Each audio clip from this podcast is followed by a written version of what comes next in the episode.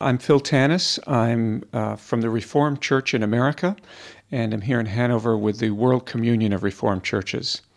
And uh, Easter is the most significant uh, celebration or holiday in the Christian calendar for us. It's where Jesus Christ rose from the dead, um, triumphing over death and evil and uh, demonstrating that eternal life is possible for all of us.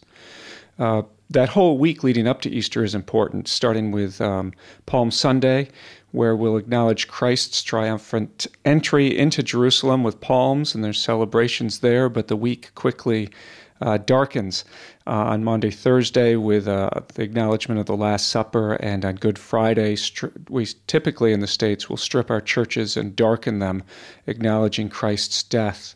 Sunday morning, then, um, is the big celebration, and trumpets come out, and Easter lilies, and special brunches after church, and a big, a big celebration.